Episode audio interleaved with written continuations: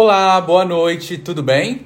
Estamos aqui mais para uma live especial. Deixa eu ajustar aqui o telefone.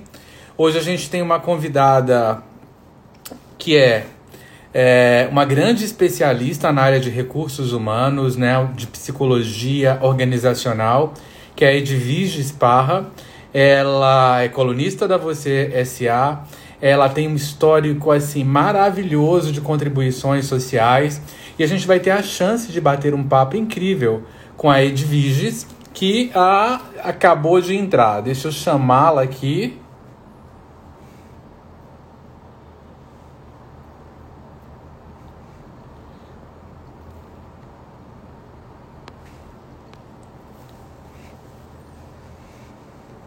Edviges. Que prazer enorme, né? E que grande oportunidade para os nossos seguidores está com uma convidada tão especial que vai trazer contribuições incríveis. Edviges, boa noite, tudo bem contigo? Boa noite, obrigada pelo convite. É um prazer aqui poder ter esse espaço para a gente poder falar sobre o tema que a gente está se dispondo a falar hoje. Obrigada. Gina estava falando para os nossos seguidores né, o, quão, o, quão, o quão bacanas são as suas contribuições profissionais, né? E teu histórico de muitos anos atuando com, com RH, né? A gente está falando de mais que 15 anos. É, mas principalmente assim, você tem dado contribuições que são extremamente significativas e nesse período então em que as pessoas elas estão precisando de ajuda, de estrutura emocional, assim, eu vou lendo teus posts vou ficando encantado e tenho certeza que as pessoas vão adorar. Gostaria de aproveitar, né, já que as pessoas estão entrando, para que elas clicassem aí no aviãozinho, convidassem os amigos, convidassem a, as pessoas que você tem carinho, porque realmente a Edviges aí ela vai trazer uma série de conteúdos muito bacanas. Então vamos lá, vamos começar da forma uh, tradicional. Conta um pouquinho de você, conta um pouquinho da tua história, né, para que as pessoas elas possam te conhecer. Ah, obrigada. Bom, psicóloga de formação, aí já vai, me formei, sou da turma de dezembro de 99, então aí já vão fazer aí uns 21 anos formada. Né? É, quando eu terminei a faculdade de psicologia, enfim, a primeira coisa que é, que eu já fui direto para RH, já comecei a estagiar, estagiar em RH no segundo ano da faculdade, daí eu fui até 2014. Então, a gente está falando de 96 até 2014, trabalhando no ambiente corporativo. Então, trabalhei em, em empresas como Bradesco Seguros, Grupo Votorantim, a, Grupo Oi, né, Oi Telecomunicações, eu sou do Rio de Janeiro. Então, trabalhei para a Matriz no Rio, depois me mudei para São Paulo, né, onde eu resido há 12 anos.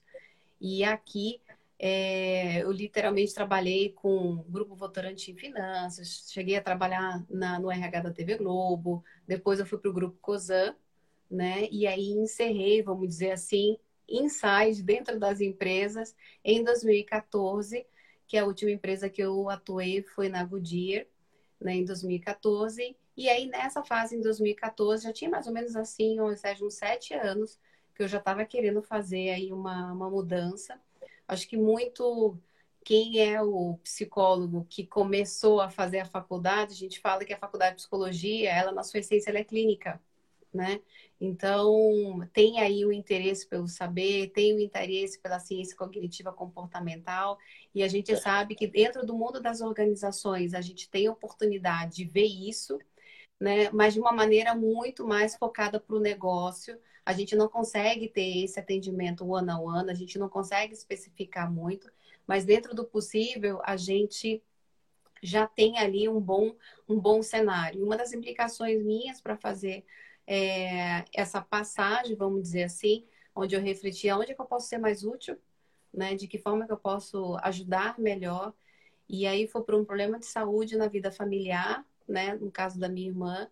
E a partir disso foi o que eu precisava para fazer aí a, a, a, mudança. A mudança ela não é fácil, então quando as pessoas começam a falar para mim, elas, ah, como é que faz transição de carreira? Como é que é isso? Bom, gente, tem que saber uma coisa que é o seguinte: qualquer transição é trabalhar muito, é ter adaptabilidade, ter alta tolerância à frustração, porque você vai receber um monte de nãos, muitos nãos, mais do que sim, e tem que estar preparado também quando receber o sim. Porque quando vem o sim, você se assusta, e aí tem que tomar cuidado com a autossabotagem. Verdade. Sim. Opa, e agora? Então, e aí eu fui construindo, eu transitei, ah, o interesse pela área da saúde voltou novamente, né? Então acho que estava meio adormecido. Então, dentro das empresas, eu sempre gostei muito das áreas que envolvia qualidade de vida e bem-estar. Né? Sempre gostei muito desse olhar, sempre gostei muito da questão do comportamento, né? Aquela, sempre aquela implicação, o porquê do comportamento, das reações, enfim. E aí, em 2016, é, 2015, eu me dei um, um sabático, mas eu falo que na transição de carreira, na verdade, eu fiz tudo que tinha a ver com artes. Eu sou uma apaixonada pelas artes. E para mim, a cura, a arte cura, né? E as artes, elas conectam muito mais com as emoções, elas nos, en, nos ensinam, nos educam a ter essa sensibilidade. E a partir disso, aí voltei para a saúde, fiz a minha formação em terapia cognitiva comportamental, fiz a minha formação em mindfulness. Então, muito, todas essas muito motivadas pelas questões mais intrínsecas minhas. E aí, eu abri meu consultório, né? Então, hoje eu atendo no meu consultório. E é claro que por toda a experiência corporativa, a maior parte das pessoas que eu atendo são do mundo corporativo. Corporativo, é. A gente não consegue fugir. Até porque, talvez pela linguagem, talvez pela similaridade, talvez porque eu acabo recebendo muitos feedbacks assim, ah, você já trabalhou, então você sabe como é que é. Né? E a gente acaba utilizando até, de repente, de uma linguagem mais, é, mais dentro da realidade, vamos dizer assim, do cliente de terapia, que envolve mais as questões corporativas, mas que a gente sabe que aquilo ali só é a pontinha do iceberg. Do iceberg, verdade, né? Vai se aprofundar por ali. E dali começou, então, assim, aí sempre com esse olhar, puxa, mas de que forma que eu posso ser útil ao ambiente? E acabei sendo chamada para desenvolver vários, alguns trabalhos, então desde consultoria, então foi essa caminhada, até você, assim, puxa vida, mas se as pessoas que vêm aqui, né, por suas queixas, por suas situações, essas pessoas estão trabalhando nas organizações e elas não sabem lidar com isso, até porque falta uma psicoeducação, né, falta uma série de repertórios. E aí eu falei, não, acho que uma das minhas, não sou muito dessas frases de efeito, mas eu posso dizer que uma das minhas bandeiras é justamente de que forma que eu consigo trazer o contexto de saúde mental para dentro das organizações. Né? Então, não ficar somente dentro do consultório, mas de levar isso para as organizações e entender que é o ser humano no centro disso tudo. A gente tem muitas interfaces, a gente interage, a gente tem um, vários papéis, então a gente usa os crachás, mas o ser humano, uhum. que tá ali, ele é onde a gente tem que olhar. E daí as coisas foram acontecendo, então assim surgiu a oportunidade de ir para você SA, então eu tenho um carinho muito grande, muito por conta de um fórum que eu conduzi o ano passado, junto com a jornalista Isabela Camargo, que a gente fez, que foi o Fórum A Hora do Cérebro. Então, ali a gente teve a oportunidade de conhecer, né, de, de conectar empresas, enfim, né, todo o, o público da saúde. E a partir dali, né, surgiu a oportunidade, o convite da Elisa Tosi, que é editora-chefe da Você S.A., justamente para abrir na verdade, a Você sempre teve um olhar muito interessante sobre essa questão do autoconhecimento, essa questão mais é verdade. É, humana dentro do contexto de negócios. Isso é a natureza da, da, do editorial, mas com essa pegada muito de entender quem é né, essa, essa questão mais da, da, do cognitivo, das emoções, do comportamento, sempre essa curiosidade com a ciência humana. E aí é, surgiu, então, desde fevereiro, tem a coluna, né, que é a parte da psicologia, que às vezes vai aparecer na parte de carreira e às vezes vai aparecer na própria é, você RH. Então, assim, é, é, onde eu coloco ali, né, trago a minha contribuição, né, para as pessoas refletirem, né, e ter oportunidade. Então, um dos temas, a coluna desse mês de junho, casou com o seu tema, né, do que a gente vai falar aqui, né? E aí, assim, aí pelas mídias, né, tendo a oportunidade de levar mais ainda essa, essa psicoeducação, muito, é, enquanto lá fora isso está muito mais avançado dentro das escolas, universidades, das empresas, a gente tem um caminho aqui para seguir, mas eu acho que até o cenário, o, o ambiente que já vem no Brasil falando sobre a questão de saúde mental e mais pulverizado agora, né? E mais, vamos dizer assim, é, as claras, né? E o que, que toda essa situação de pandemia está trazendo, está mostrando cada vez mais é, que nós somos vulneráveis, sim, mas é que é da vulnerabilidade que a gente acha as nossas fortalezas. Então, é um pouco disso, e aí fazendo palestras aí, programa de mindfulness para as empresas, virando em tudo aqui. Então, essa é uma breve história de Maravilha. 21 anos aí. Maravilha. E 21 anos, né, de sucesso, assim, a própria você, você acha que é uma cereja do bolo, né? Porque é uma revista tão séria. Então, para ela juntar o nome dela ao seu, é um reconhecimento incrível, Sim. né? E que é, demonstra aí o teu sucesso, a tua contribuição aí para o mundo melhor. Queria explorar um pouquinho, eu estava olhando, né, devorando os seus posts, né, artigos, coisas muito interessantes, mas um me chamou a atenção especial que fala a respeito de, primeiro, assim, o, o número de feminicídio cresceu muito, né, durante a pandemia, 22% no mínimo, né, em alguns lugares. E uh, muitas pessoas insistem em relações destrutivas.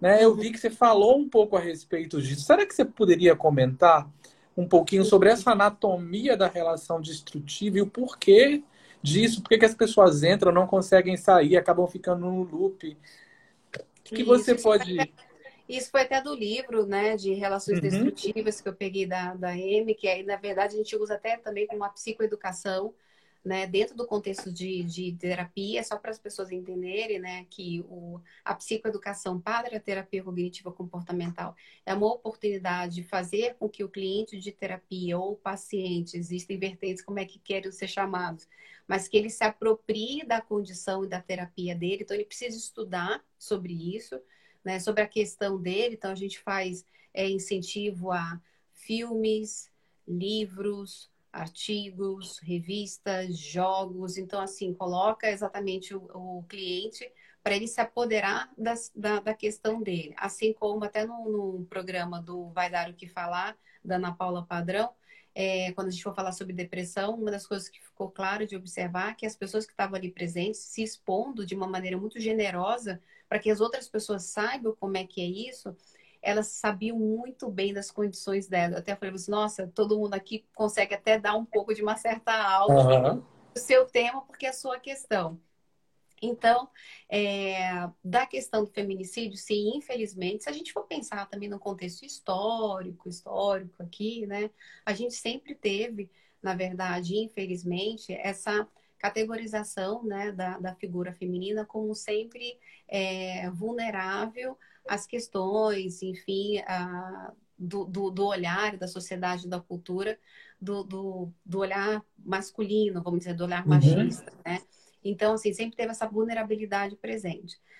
Um, e isso foi passando com o tempo. Se a gente for olhar a história, olhar a antropologia, o conceito de sociedade, enfim, de séculos e séculos e séculos, a gente vem aí herdando, né, essas características, apesar de, vamos dizer assim, né, desde sei lá, revolução da, da queimada do sutiã, para quem conhece essa época, uhum. história, a gente vem quebrando barreiras e barreiras ao longo do tempo.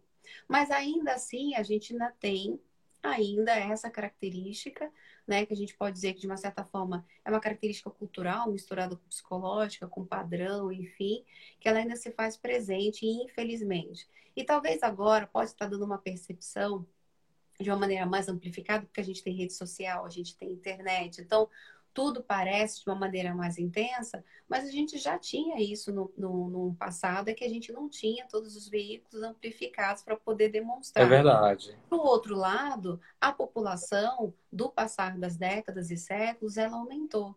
Então, se hoje a gente chega a uma população mundial de quase 7 bilhões de, de, habitantes que a gente tem aproximadamente. Então, assim, a gente, tudo que é um problema, conforme vai aumentando a população, a variável também acompanha Verdade. e aumenta. Então, assim, por que, que a gente tem isso, né? É, primeiro dizer o seguinte, ah, não é uma questão, né? Acho que aí entra um tabu ou um certo preconceito, né? Que já começa com algumas falas, tipo, em briga de mulher, em briga de marido e mulher, ninguém mete a colher, né? Ou então a gente fala assim, ah, tá apanhando, vai lá saber o que fez. Ou então alguma outra assim, ah, apanha, mas daqui a pouco volta, né? Então aquela famosa frase que hoje é horrível, mulher de malandro, né? Apanha, mas gosta. Então, assim, a gente tem aí uma, uma questão cultural disfuncional em cima disso. Mas por trás disso tudo, a gente tem que olhar a biografia dessa mulher. Né? A gente provavelmente, por uma intenção própria, ninguém vai escolher algo conscientemente ruim. Ninguém vai escolher ruim ou ruim. Ah, eu quero aquela pessoa que é ruim para mim, né? Tudo bem, a gente pode até encontrar o ápice de um masoquista. Aí é outra história, né? Mas assim, aí é outra outra questão. Mas assim, de uma maneira voluntária e consciente, jamais a gente vai fazer escolhas, né, que sejam escolhas depreciativas para nós. Né? Então, assim, o que a gente tem, a gente tem que olhar o cenário, a gente tem que olhar a biografia, a história, como é que a família, como é que ela foi criada, quem, quem eram os pais, qual era o contexto de sócio, né, socioeconômico, cultural, educacional, psicológico, que faz com que esta mulher, de uma certa forma, ela se sinta autodepreciada, com uma baixa autoestima e acreditando depender daquele parceiro, seja porque em alguns momentos pode fazer um reforço em cima de algo qual ela se sente mais fragilizada e acredite que ele é a pessoa naquele momento que possa ajudar. Isso Perfeito. é uma interpretação. E a partir do momento disso, quando a gente vai ver, são, é, tende um senso comum, até por estatística, que são mulheres que acreditam que elas ah, não têm capacidade de poder conseguir uma pessoa melhor, ou de ter uma vida melhor, ou de gerir a própria vida de uma forma melhor. Há um outro parâmetro que às vezes ela quer mudar, mas o tamanho do medo, aí quando a, quando a relação ela já passou por uma outra, por um outro patamar, que é quando fica mais ofensivo, que quando fica mais agressivo. E aí ela começa a ser operada pelo medo do que pode acontecer caso ela se afaste do agressor. Né? Então a gente tem dois cenários, né? Se a gente pode resumir tudo, que é desde uma baixa autoestima, não consigo ficar, eu não consigo ter a capacidade de sobreviver sozinho, ou de que conseguir algo melhor, ou então até aquela que quer sair, mas o medo atormenta de uma maneira tão grande, que é medo pela sua própria vida, medo pela vida dos seus filhos, se tiver. Então a gente tem isso que é o que acontece. Só que a gente só pensa na verdade, na a gente só pensa na manipulação, no feminicídio, e aí feminicídio é quando é o último ato agressivo que atenta contra a vida da contra parceira. Vida. Uhum. Né? Mas a gente tem outras. É, nada chega ao extremo que você não tenha passado pelo começo. Isso. Né? E o livro da Amy, ela fala muito bem disso, né? Que ela fala assim, é, existem outras formas de manipulação e agressões, que são as psicológicas, que em alguns dados momentos elas são tão quanto mais é, disfuncionais e elas são mais ah, permissivas e consequentes do que até o ato de agressão física em si. Não é um pelo outro, mas é para dizer o seguinte: às vezes as cicatrizes disso elas perpetuam por muito mais anos né? Porque o, o, o, o que se afeta psicologicamente, o trauma e a crença disfuncional que você pode herdar de uma relação como essa, é o que pode justamente te afetar em outras coisas. Ainda vou te dizer uma coisa: qual é a conexão com isso tudo que a gente está falando do ambiente corporativo? A gente pode encontrar grandes líderes e mulheres também trabalhando que a gente não sabe se tem relações abusivas e controladoras. É verdade. Então, assim, às vezes, e aí eu, eu falo porque eu já peguei uma questão dessa, às vezes a empresa vai querer trabalhar um coach de performance com uma gerente que ela não está performando, ela não está se adaptando a uma função, aí contrata a figura do coach. Quando a gente vai descobrir, na verdade, ela está tendo um relacionamento abusivo, né? Isso eu falo porque eu já peguei um caso assim, está tendo um relacionamento abusivo e que, obviamente, está depreciando a si mesmo, está baixando sua autoestima, está tendo prejuízos psicológicos e que, obviamente, que vai impactar no comportamental que ela Com entrega. Certeza. Só que como é que ela vai expor isso? Como ela vai falar isso? E às vezes nem se dá conta que está passando por um relacionamento abusivo e isso está depreciando. Isso pode causar depressão, transtorno de ansiedade, uma série de coisas. Então, quando a gente fala que é ser humano no centro, é que tudo está conectado. Então, eu não consigo olhar para o trabalho dissociando do ser humano, humano. enquanto a sua concepção de vida. Eu não consigo pensar nele e não adequar uma cultura organizacional que esteja atrelada aos seus valores, aos seus princípios. Então, quando a gente fala, a gente tem que enxergar sobre um contexto geral, é um prisma com vários lados e que compõe uma peça só. Uma peça só, perfeito. E a gente tem uma estrutura que talvez hoje, né, home office, muita gente em isolamento, né, e um nível de insegurança que acaba afetando muito a estrutura emocional de muita gente. Existe alguma receita, alguma dica, alguma forma de lidar com esse momento que possa amenizar, por exemplo, o sofrimento de, de algumas pessoas que estão literalmente sofrendo? Sim. sim. É, eu, eu prefiro dizer o seguinte: aqui são algumas sugestões, né? Essas sugestões vai depender muito assim. Uh, eu, eu, logo assim começou a, a, a, questão do home office, eu lembro até que eu comentei na época para o pessoal da Você SA, para alguns lugares, enfim, eu falei assim: olha, primeiro que é o seguinte, home office não é moda, não é estilo de vida, né? É uma condição e uma das ferramentas de trabalhar. Só que antes do home office, acho que é legal entender, a gente sempre tem que entender o contexto né? Para a gente poder entender. Quando começa a falar assim, não, agora a gente vai trabalhar de home office, vai ser ótimo, vai poder fazer o que quiser, vai poder trabalhar de pijama, vai poder ser uma série de coisas assim. Vamos ficar com os nossos filhos, vamos abraçar, vamos poder ficar. Teve uma série de coisas. E aí, eu lembro que eu, quando eu escutei, né? Que aí eu falo, tudo vira uma ditadura e tudo vira moda, né? É fácil é de e, e falar sobre isso, né? E até estava escutando um. Tem um, um, um, influencer, é um americano, que é apaixonado pelo Brasil, ele mora aqui. É, depois eu vou até lembrar, acho que é Timex, é alguma coisa assim. Se alguém conhecer, até coloca aqui pra gente. Coloca aqui pra Mas gente. Ele fala uma coisa muito interessante. Ele fala assim, ah, o Brasil fala muito home office, home office. Né? Mas a gente não fala em inglês I'm, I'm home office. A gente fala I'm work from home. Né? Então, até, até falei para algumas pessoas, eu falei assim, olha, vamos tirar uma coisa que é o seguinte. O home office como modalidade, principalmente a gente falando aqui no Brasil, ele foi utilizado como uma das ferramentas, uma das opções para qualidade de vida, né? Ele sempre teve presente num programa de qualidade de vida e bem-estar e a gente adotando como uma política corporativa para que a pessoa entendesse que, que aqui, se a gente for olhar para o histórico do home office, né? Tem uns é 10 anos, tem uns 10 anos que se fala sobre como introduzir o home office. Aí começou para não ficar home office, né? Começou a falar do horário flexível, né? Do horário flexível, então o horário que você chegar é correspondente ao horário que você vai sair. E aí a empresa foi recheando, na verdade, esse pacote de flexibilidade, como tudo dentro do conceito de qualidade de vida e bem-estar dentro das organizações. Tanto é. é que o home office, quando ele começou a realmente ser exercitado, ele começou a ser exercitado como uma ou duas vezes na semana. Dependendo da natureza do negócio, da, da, da, da tua função, da tua responsabilidade, que era aquele dia que é o dia que você ficava em casa, que justamente naquele dia você precisava fazer uma série de coisas e que você também era uma oportunidade de você poder render mais sem ser interrompido no trabalho, sem receber ligação, sem aquilo outro. E aí isso foi utilizado. Aí o que, que acontece? Nesse contexto geral, né? A gente vai assim, agora a gente vai trabalhar home office.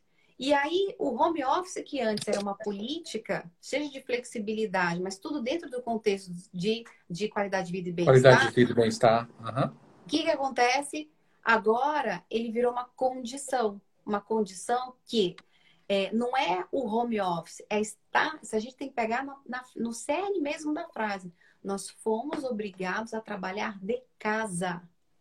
E antes era uma condição de uma vez na semana ao meu a escolher.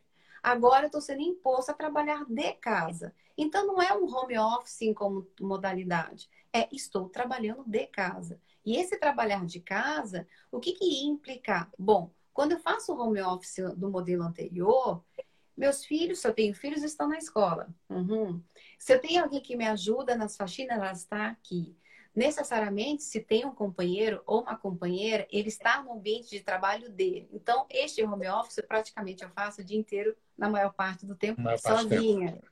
Né? Ou se os meus filhos chegam em casa, tem alguém que possa me ajudar, e eles têm as atividades, né? Seja de, de fazer alguma atividade extra curricular e aí leva, fica um tempo fora, tudo. Então, assim, esse home office praticamente era totalmente controlado e ok. E o trabalhar de casa, na condição de pandemia, não, porque você vai estar tá convivendo com várias pessoas dentro de casa. Então, assim, se você tem, se você é casado, convive com alguém, são duas pessoas dentro de casa. Se você tem pessoas com as quais você tem responsabilidade por cuidá-las, estão dentro de casa, o número de pessoas dentro de casa, onde cada um também tinha uma rotina sem você em casa. Uhum. Então, assim, e aí você vai descobrindo um pouco mais das pessoas da sua casa, inclusive de você, num confinamento em casa.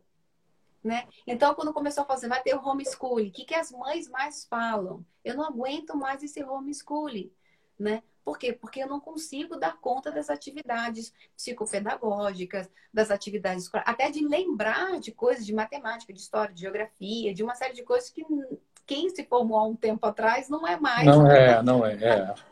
E como é que faz isso? Então, entender esse contexto, e assim, o marido está em casa, o companheiro, enfim, está todo mundo em casa. E aí, e aí tudo vai mudar. Então, para cada um, vai pegar de um jeito. Então, assim, você vai ver desde famílias em apartamentos menores, famílias em apartamentos maiores, mas o cerne que une essas categorias é que são todos dentro de casa, cada um com suas vontades, cada um com suas necessidades, todo mundo tendo que trabalhar, todo mundo tem que ajudar, todo mundo tem que fazer. O que acabo observando é que, assim, nesta, neste contexto, as mulheres acabaram sendo mais sobrecarregadas, né? Porque tem que dar conta não só do trabalho, mas dos afazeres de casa.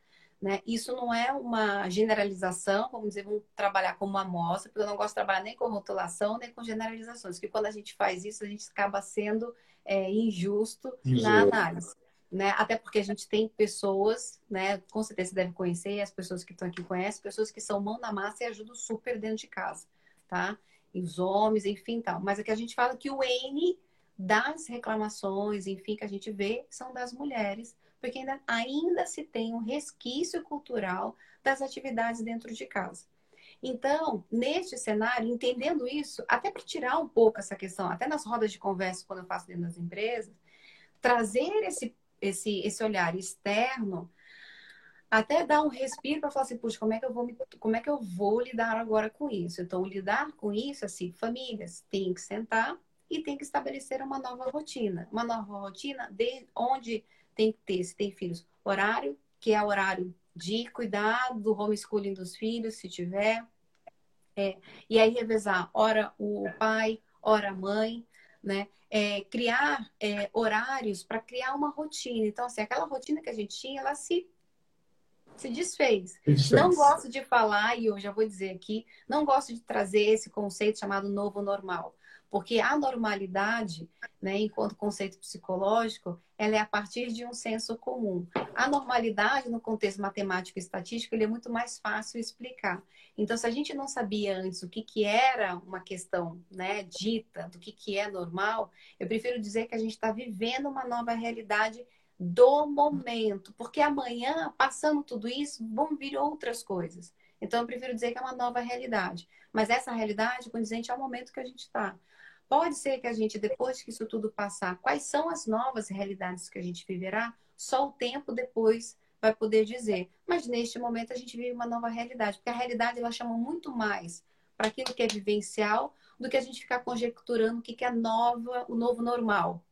Porque o que é o novo normal para você, para mim não pode ser. É, pode ser. Porque a gente volta a estaca zero. Mas como sugestão, estabelecer rotina. Então, assim, precisa encarar. Bom, é isso que eu tenho neste momento? É. Então, o horário para acordar, o horário para poder tomar café, é, horário da estabelecer o horário das refeições, é, não achar porque estar em casa que de repente dá para ficar ou de pijama ou trabalhando. O cérebro ele precisa entender que ele está mudando de cena. As rotinas são mudanças de cena. Que o que, que acontece? Não dá para ficar de pijama porque ele entende que você está em algum momento em horário para dormir. E na hora que você estiver indo para dormir, ele você mudou a característica do elemento. Para ele você vai estar tá trabalhando. Aí começa a vir outras dificuldades que tem aí, que são as pessoas na hora de dormir, porque os horários começam a ficar bagunçados. Bagunçados, é verdade. Né? E é inclusive quando as pessoas até começam a dizer que dia é hoje mesmo, é segunda, terça, nossa, hoje tá com cara de domingo. Aí a gente fala, eu já escutei, né? Alguém, uma pessoa fala assim, nossa, parece que é sextas-feiras, são sempre todos os dias, né? É mais ou menos criar essas, essas rotinas que a gente chama rotinas de segurança psicológica. Estabelecer as mudanças de cena, os horários e literalmente é, seguir com uma certa disciplina mas muito para salvaguardar aí a segurança psicológica e a saúde. Bacana. Inclusive, assim, algumas pessoas, a Rose Frizeira, a Fabiana, comentou que essa, essa rotina, nessa nova rotina, muita gente tem trabalhado muito mais do que no escritório. Isso, de Exato. alguma forma, tem impactado as suas vidas, seus relacionamentos. E eu acho legal quando você traz essa questão de estabelecer uma rotina com horários, é, e com cuidados, né, desde o vestuário, enfim, para impactar o mínimo, né, e conseguir manter cada cena no seu lugar. Exatamente, exatamente. Tem até uma, uma cliente minha de terapia, ela tem uma, uma, uma função executiva numa instituição financeira, e aí, e aí foi muito interessante que falou assim, se você puder ter algum canto da sua casa, neste primeiro momento que você escolha que esse é seu lugar para você trabalhar, né? E aí, assim, é, você fique nele durante a semana, no final de semana você deixa a porta fechada. Não acesse ele, se for possível. Ou se alguém tiver um cantinho da casa, né? Que ali, assim, é, ali é meu canto de trabalhar, né? Então, assim, pode ser um, né, uma esquininha, pode ser uma coisa. Uhum. Segure ele para trabalhar. Fora daquela cena, você utiliza outras partes dos cômodos da casa. Por quê? Porque o cérebro precisa ressignificar os elementos das cenas.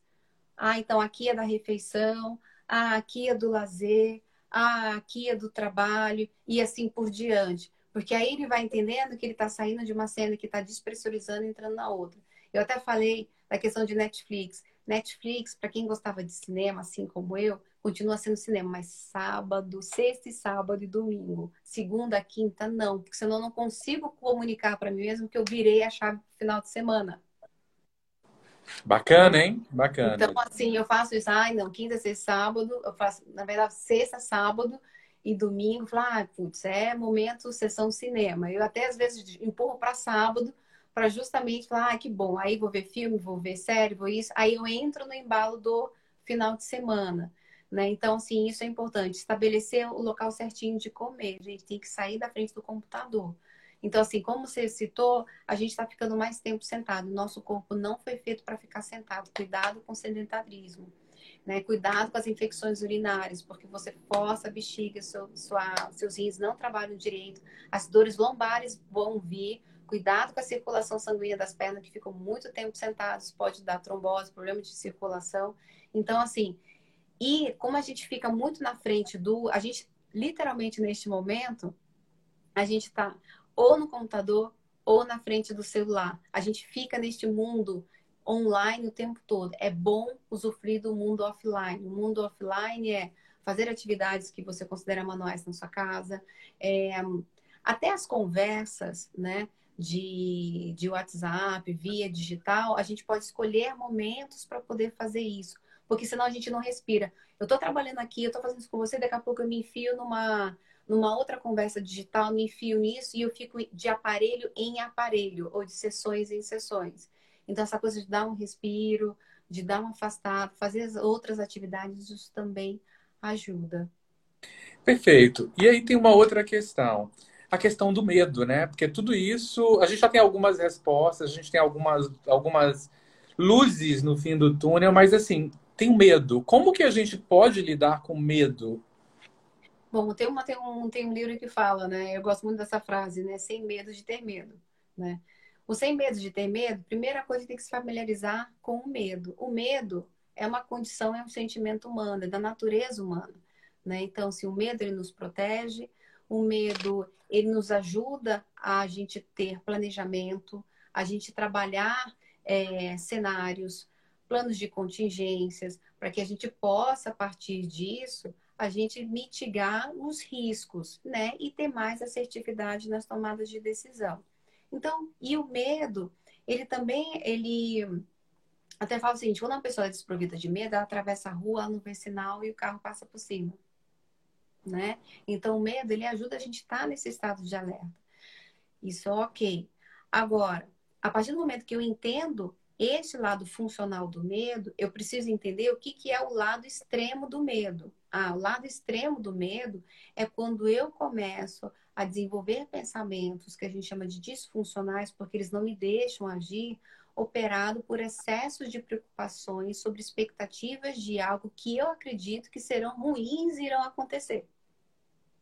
Então, a gente até fala que isso são os pensamentos catastróficos, os pensamentos negativos, né? Que são pensamentos que sempre estão atrelados a um excesso de preocupação. E esse excesso de preocupação faz com que eu crie até uma certa convicção de que algo ruim vai acontecer. Neste conceito de pandemia, o que a gente mais é, ouviu foi a palavra medo, né? Eu tô com medo de sair, eu tô com medo de, de perder o emprego, eu tô com medo de pegar o vírus, eu tô com medo de contaminar, eu tô com medo, sempre o medo, medo, medo. E a natureza do, do medo, quando ela trabalha em excesso, né, como se ela fosse um pano de fundo aqui, né? E aí esse medo ele vai projetando, né, como se fosse uma uhum. tela de cinema, exatamente o que ele está aqui, né, fazendo. Ele eleva meus níveis de ansiedade muito grande. Então, assim, está sempre acompanhado, porque aí a ansiedade é um alimento também, a ansiedade é uma condição natural nossa, é importante a gente ter, é aquela expectativa que, puxa, o que será que vai vir? Mas sempre pensando pro lado funcional, aquelas borboletas que a gente fala que a gente sente na barriga, uhum. dão aquela sensação de, puxa, vai ter um projeto, vai ter isso, vai ter aquilo, vai começar algo novo. Ah, então, e aí você vai planejando, alguém te chama para fazer um, uma, uma aula, uma palestra, fala assim, nossa, e agora, né? Aí o que, que você faz? A ansiedade, ela fala assim, bom, então eu preciso saber o que, que eu tenho que fazer. Tenho... Então ela te leva para uma ação. Quando está operada em demasia, são os pensamentos ruminativos dizendo assim, puxa, não vai dar certo. Os pensamentos que mais vieram na pandemia. Ah, esse ano já foi. Né? Esse ano já foi. Não tem nada que se fazer. Ah, é, por mais que a gente tenha muitos elementos que, que reúnam isso que eu vou falar agora, ah, o país não vai para frente. Mas quando a gente começa a repetir muito esses pensamentos com o tempo, eles são como se fossem manchinhas pretas que você vai né, se pintando e aí você depois vai ver as consequências. É quando fala assim, ah, é, não tem jeito mesmo, a gente vai todo mundo vai ser contaminado. Eu já vi relatos em empresa que eu ministrei, falou assim, ah, se a gente tiver que voltar, o que, que vai acontecer? Todo mundo vai morrer. Eu já escutei isso de um líder. Todo mundo vai morrer, né?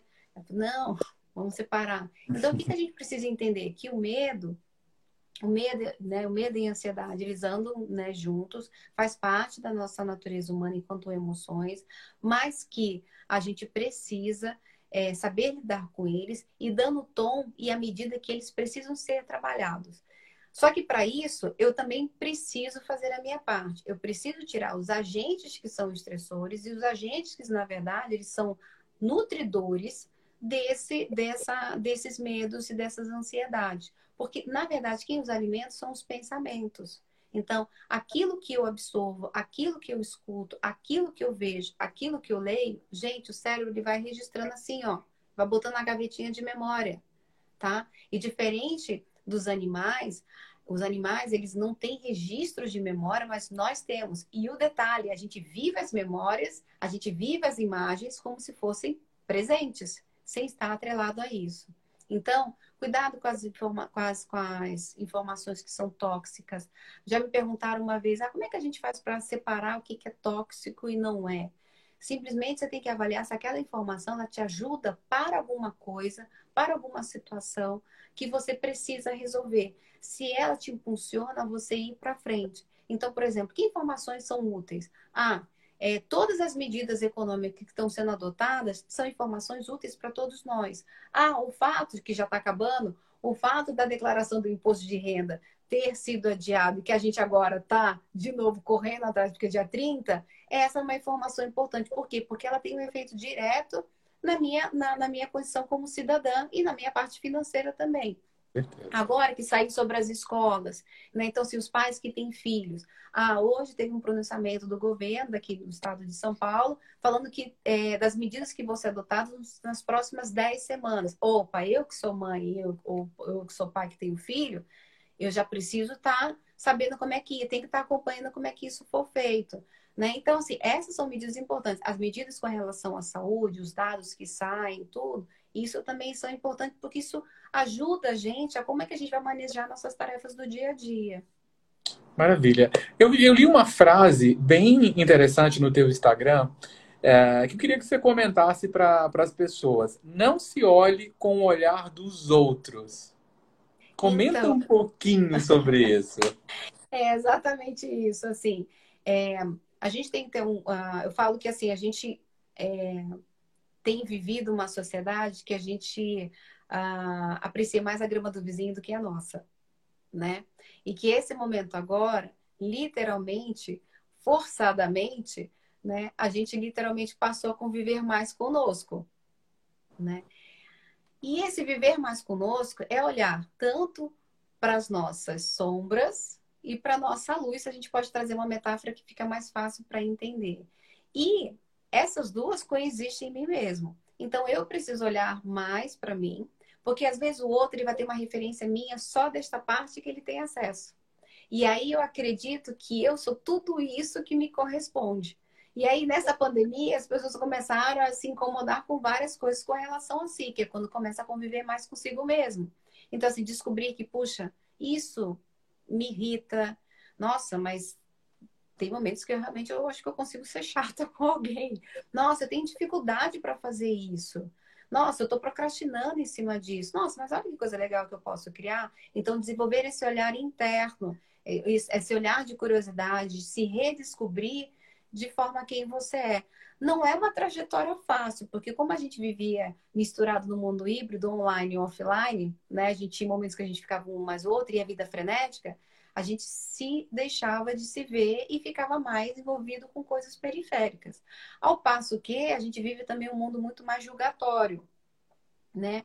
E que os julgamentos, por muitas vezes, eles acabam sendo até muito incipientes, superficiais, mas muito rotulatórios, muito generalistas. E a gente está falando tudo isso é muito disfuncional. E a gente, às vezes, acaba sendo levado por determinados julgamentos que, na verdade, não nos condizem como nós somos. Então, essa questão de é, vamos olhar sobre os nossos olhares, não com olhares dos outros, é um convite para você se apropriar de si mesmo e lidar com você mesmo. As opiniões, as referências sobre nós, em determinados momentos, elas vão ser funcionais ou disfuncionais. Mas eu não posso nem deixar levar por aquilo que me julgo negativamente, acreditando que eu sou exclusivamente isso tudo negativo, e nem tudo aquilo ali também que possa me julgar de uma maneira muito elogiada, muito assim, ai, ah, você é a melhor. Né? Eu, eu, nunca, eu sempre falei que eu nunca gostei muito dessas coisas que colocam você uhum. para os extremos, né? A gente é um misto de vários momentos e situações. Tem isso aqui que puxa, isso aqui eu faço legal, puxa, isso aqui realmente é uma dificuldade, né? Eu não sou boa nisso. E a gente ficar sempre trabalhando essa sensatez e com esse olhar. Perfeito. E aí a neurociência ela me traz para uma reflexão que eu acho relevante, né? A questão da importância de se reconhecer. Né? Muitas pessoas elas acabam sendo muito cruéis e estão começando a se olhar nesse momento e até exagerando nesse grau de pouca generosidade consigo mesmo. Então eu queria que você falasse um pouquinho a respeito de se reconhecer, um pouquinho de autobondade ou autocompaixão Isso. e a anatomia disso, por exemplo, do bem-estar. Isso. É assim, a gente, uh, se a gente for pensar né, em contexto histórico, tudo a gente vai trazendo, enfim, o, a humanidade ela passou por vários desafios, fez grandes mudanças, nós evoluímos em muitas coisas, trouxemos muito desenvolvimento.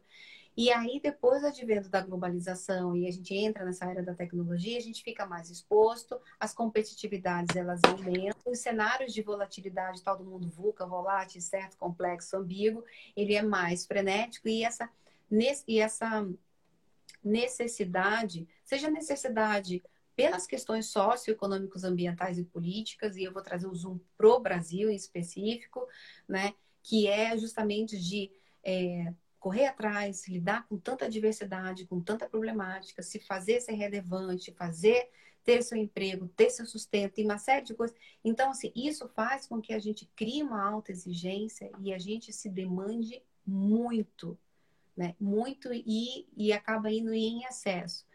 E isso faz com que a gente não se observe e a gente não tenha essa certa tolerância, essa certa gentileza. Quando as pessoas começam a escutar muito, a, a, eu gosto, acho que a forma como ela fala é uma, uma forma simples, sem ser simplista, mas toca a Brené Brown, que aí ela fala da questão da vulnerabilidade, da empatia, e eu gosto muito do conceito né, de autocompaixão nisso tudo, que assim, a gente, é, a gente tem um limite, né?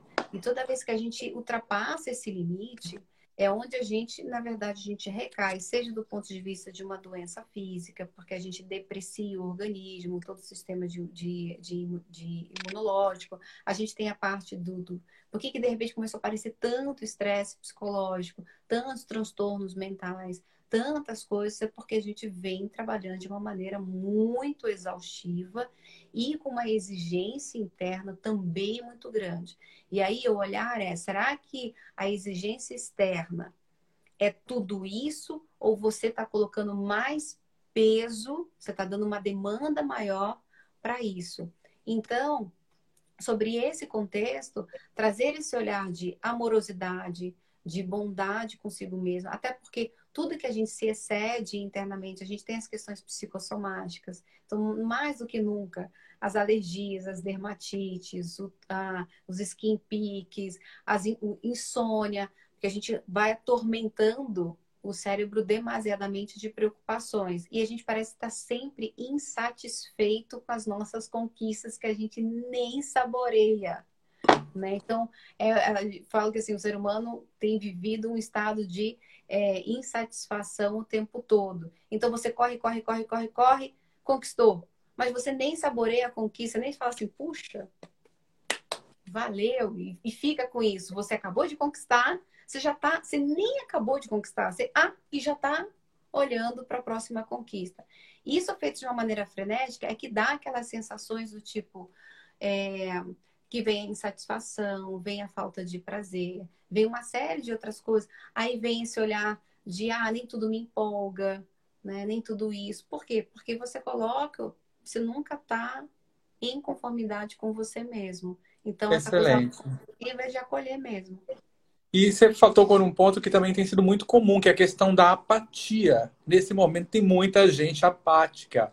Conta pra gente, dá algumas dicas de como lidar com essa apatia que muita gente está então, passando aí. É, a apatia é o seguinte, a gente tem que entender que a apatia é uma ausência do estado de corresponder à emoção de acordo com as situações. Então, por exemplo, é, determinada situação, eu não, não, sinto tristeza, eu não sinto alegria, eu não me empolgo.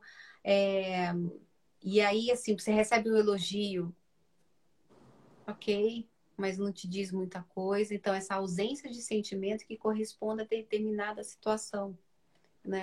Então, aí a gente precisa olhar, né? E aí esse é um olhar com cuidado. Se é essa apatia, né? Essa questão de você não ou não se empolgar, ou não sentir alegria, não corresponder à emoção de acordo com a situação, tiver aí durando duas semanas, um pouco mais, a gente liga, que não é a mãozinha do high, né? Mas a gente levanta aqui o sinalzinho amarelo, que provavelmente a gente precisa aí dar uma olhada de entender se essa apatia já não está virando um estado deprimido, né? E esse estado deprimido faz com que eu não tenha essa ativação, esse engajamento, essa interatividade, essa correlação com, com, com a vida, com as pessoas, enfim. É, e aí a gente precisa cuidar. E esse cuidar, o que, que é?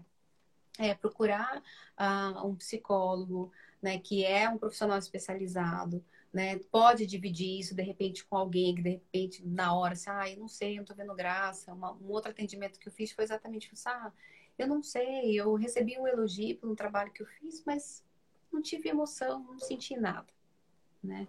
A gente só observa, né? Pode ser que também um cansaço, a gente vive uma exaustão também, né? Então pode ser que o cansaço físico, emocional também roube um pouco essa esse ânimo. Então a gente precisa olhar, então, estabelecer rotina para né, tentar viver as fases da rotina dentro dos horários possíveis. Então, hora de acordar, hora de trabalhar, hora de interagir, hora de organizar as coisas da casa e hora de dormir, né? Então, assim, tentar seguir nesse ritmo, isso também protege. Quando a gente está vivendo, operando muito, que essas horas, a gente ainda está em outras questões, né? A possível exaustão mental, que não é a síndrome de burnout que a gente vai falar, né? Mas, assim, o fato de eu me colocar trabalhando muitas horas, talvez porque a gente tem aquela coisa do tipo, ah, tá em casa, né? Tem computador, então vamos embora, né? E aí eu já vejo algumas pessoas falando que estão estabelecendo né, esse controle porque elas não querem mais é, se permitirem ficar tantas horas, porque isso prejudica e traz mais estresse, mais cansaço. Perfeito. Essa pergunta da Cristiane Keff, a apatia pode ser um escudo para não sofrer também? ela pode ser o que a gente chama de uma certa esquiva, comportamento de esquiva, que é assim, ah, eu, eu principalmente diante de problemas que eu não quero lidar, né? Então eu finjo que está tudo bem, né? E aí eu falo, gente, toma cuidado com a frase tá tudo bem, porque ela também não deve ser colocada de uma maneira tão, tão simplista, né? Não, olha, tá, não tá dando muito certo, mas tudo bem. Não, não é o conceito do tudo bem não é isso. O conceito do tudo bem é aceitar a condição de uma voz ativa, mas indo para uma ação para lidar com isso aí. Eu não consigo lidar com a diversidade se eu não aceitar que essa diversidade ela está acontecendo. É quando eu rejeito ela. E aí eu faço esquiva. A apatia ela pode ser o seguinte: nossa, fulano tá caindo o mundo e ele não tá se mexendo, ou ele não está fazendo nada, é um comportamento de esquiva que pode ser que não queira lidar com alguma situação que seja um desconforto ou uma dificuldade. Bacana. A Maria Mamed, ela faz uma pergunta interessante, porque diversos profissionais passaram por aqui, volta e meia estão citando síndrome de burnout, mas ninguém trouxe esse conceito. Explica para Maria o que, que é e para os nossos seguidores o que, que é síndrome de burnout. Sim, a síndrome de burnout, que a gente é, chama, é a síndrome do esgotamento profissional. É, vale ressaltar que, assim, ela não é considerada uma doença mental, né? E acho que é até bom aqui trazer também, assim, gente. Quando as, uma coisa é saúde física e doença física, certo? Né? Nossa, fulano é saudável, né? Ou ele gosta de uma saúde física é, sem intercorrências. Quando ele está doente fisicamente, a gente vai entender qual é a doença física que ele está. Então, por exemplo, ah, ele tem hipertensão, é uma doença física, de ordem física. Ah, ele tem uma diabetes. Ah, tem um hipertiroidismo, um hipotiroidismo. Nem sei se o doutor Frederico está aqui, porque acho que eu vi ele, porque eu uhum. parceiro. Né? Ah, a pessoa tem um câncer, a pessoa tem uma, um problema de cardiopatia, são doenças físicas. O contrário delas é saúde física. No contexto de saúde mental, se faz a mesma coisa.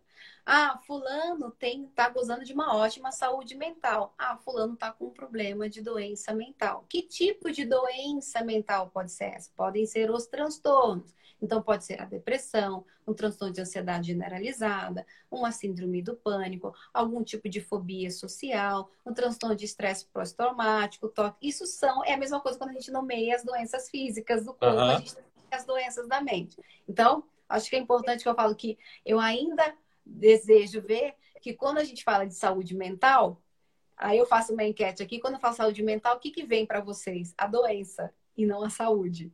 É verdade. É, a gente tem que falar saúde é saúde, é aqui a gente falando, a gente operando, tendo autonomia para resolver nossas questões, tendo uma vida autônoma, né, e solucionando os problemas do dia a dia, da nossa sociedade, enfim. E a gente tem a doença mental, que são esses transtornos, um desses transtornos, esquizofrenia, enfim, tal, que eu trago aqui. A síndrome de burnout, o que, que é? Ela vem sendo discutida que é assim, ah, devido a um período específico tá? Devido ao período específico, que eu me coloco de uma maneira prolongada. Eu nunca desenvolvi nada, eu não tenho nada, sempre tive uma vida saudável, física, emocionalmente, psicologicamente e tal. E aí, de repente, eu pego, eu vou trabalhar numa empresa, ou estou em cima de um projeto, e é extremamente exaustivo, né? É quando eu começo a operar em cima dessa carga de trabalho exaustivo. Então, por exemplo, das clássicos da síndrome de burnout aconteceu sempre né, no público da área médica. Então, as enfermeiras, os médicos trabalhando numa sobrecarga de trabalho, plantão, então lidando com uma rotina que é extremamente exaustiva pela natureza. Aí a gente vai para os policiais, que a gente sabe que é sair e não sabe Nossa, como chega, né? A natureza do trabalho, enfim, tal. São pessoas que são acometidas por esse esgotamento profissional. No mundo corporativo, né, o que, que a gente tem? Determinados tipos de trabalho, ou pode ser tipo de projetos, onde eu me coloque trabalhando de uma maneira exaustiva, 14, 15, 16 horas por dia, durante um período, por exemplo, projeto de 3, 6 meses, o que, que acontece? Eu vou trazendo esgotamento de funcionamento de ordem mental. Esse esgotamento, ele começa a afetar, lembra, mente sã, corpo sã. Então, assim, não é porque é cérebro que está desconectado com o resto. Pelo contrário, ele comanda, ele e o coração são os orquestradores aqui disso tudo. Então, o que, que acontece? Quando eu começo a operar de uma maneira exaustiva, o meu cérebro vai ter uma hora que ele vai falar assim, não aguento. E aí ele começa a dar, que a gente vai rateando igual carro. Então, por exemplo, pode vir lapsos de memória, dificuldade de concentração, são os, os, efeitos mais básicos, né? Podem vir com características de dermatite, é, alergias que não passam, podem dar náuseas, gastrite, é, tensões musculares, cervicalgia, tem uma série, por quê? Porque o sistema está entrando em pânico e o corpo vai avisando. Até quando uhum. ah, conduzo né, é, sessões de mindfulness, tudo, né, a gente sempre fala, né? Que é conectar-se com o seu corpo, porque o seu corpo ele te responde. É que a gente está tão conectado com as atividades externas que a gente esquece o externo. Uma dor, uma tensão muscular no ombro por mais de duas semanas, você não pode chegar e falar assim, ah, é, eu estou trabalhando demais mesmo. Não, teu corpo está sentindo e ele está te avisando, né? Uma, uma gastrite que não passa, tem alguma coisa que está acontecendo. Então, o que que acontece? É, isso é importante você se apropriar disso. E aí, o que, que acontece? Quando você entra na síndrome, né? Por que, que eles chamam de síndrome? Porque é um conjunto de sintomas e causas. Não tem uma causa específica, é um conjunto de fatores. E tem estudos que falam alinhado à sua forma de relacionar-se com o mundo, a sua alta exigência. Então, por exemplo, ah, você tem medo de perder o um emprego. Aí o teu chefe fala assim, ó, tem esse trabalho, tem mais esse trabalho, esse trabalho. Não posso dizer não, porque se eu disser não, o que, que isso quer dizer sobre mim? Quer dizer que eu estou sendo corpo mole? Quer dizer que ele talvez não vai contar comigo? Ou você pode ter uma outra crença, ah, eu vou pegar esse trabalho para mostrar que eu posso, não vou mostrar que isso, aquilo. Então, tem as altas exigências também que tendem a ser altas e bem altas. Então, e aí esse corpo, e tem uma hora que aí cai mesmo, e aí ele pode vir com algumas coisas. Então, por exemplo, pode vir estados de depressão, você pode desenvolver depressão, você pode desenvolver transtorno de ansiedade por conta é, da síndrome de burnout. Então, ela é como se fosse uma portabilidade. Né? Ela abre a caixa de Pandora. E dali, tudo que você vier a ter depois, você tem que conjugar o seu estilo de vida para você literalmente não ter recaída. Mas não se tem recaída de síndrome de burnout. O que tem é o seguinte: uma vez você tendo passado por esse tipo de, vamos dizer assim, de um estresse é, é, agudo, né, de uma exaustão mental, vamos dizer que isso fica marcado. E aí, tudo que for de intercorrência disso, você vai ter que adaptar seu estilo de vida justamente porque provavelmente você pode ter desenvolvido aí algum tipo de depressão, ansiedade proveniente da síndrome. Mas ainda tem bastante estudo, tem muitas coisas ainda com relação à síndrome de burnout. Por isso que ela foi correlacionada com doença ocupacional. Tá? Perfeito. Ah, e só para trazer um ponto. É, relacionamentos é, de cultura organizacional que sejam mais abusivos, um, relacionamento entre colegas ou a cultura que seja muito permissiva de competitividade, uma série de coisas, isso também leva à exaustão mental. Perfeito. Olha, a live foi tão rica. Você acredita que falta menos que um minuto para acabar? Queria, juro. Preciso parar para te agradecer Ai, pela generosidade, pelo seu tempo. Olha, a quantidade de perguntas anotadinhas aqui, mas enfim, que bom que foi tão rica, que bom que passou rápido. Quero bom. muito parar para te agradecer pela sua generosidade. Ah, tá? E promete que você vai voltar. Volto. Volto sim. Perfeito. Então, olha, uh, muito, muito obrigado novamente. Assim, a gente teve muito para aprender contigo. Ah, e assim, parabéns por ser uma profissional tão incrível, tão bacana e uma referência para todos nós. Ah, imagina. Eu que agradeço. Obrigada pela generosidade e por me permitir ser útil aqui. E obrigada pela disponibilidade daí do teu público, né? Que a gente sabe que nesse horário, né, a gente está concorrendo é... com 50 lives. Exatamente, e assim,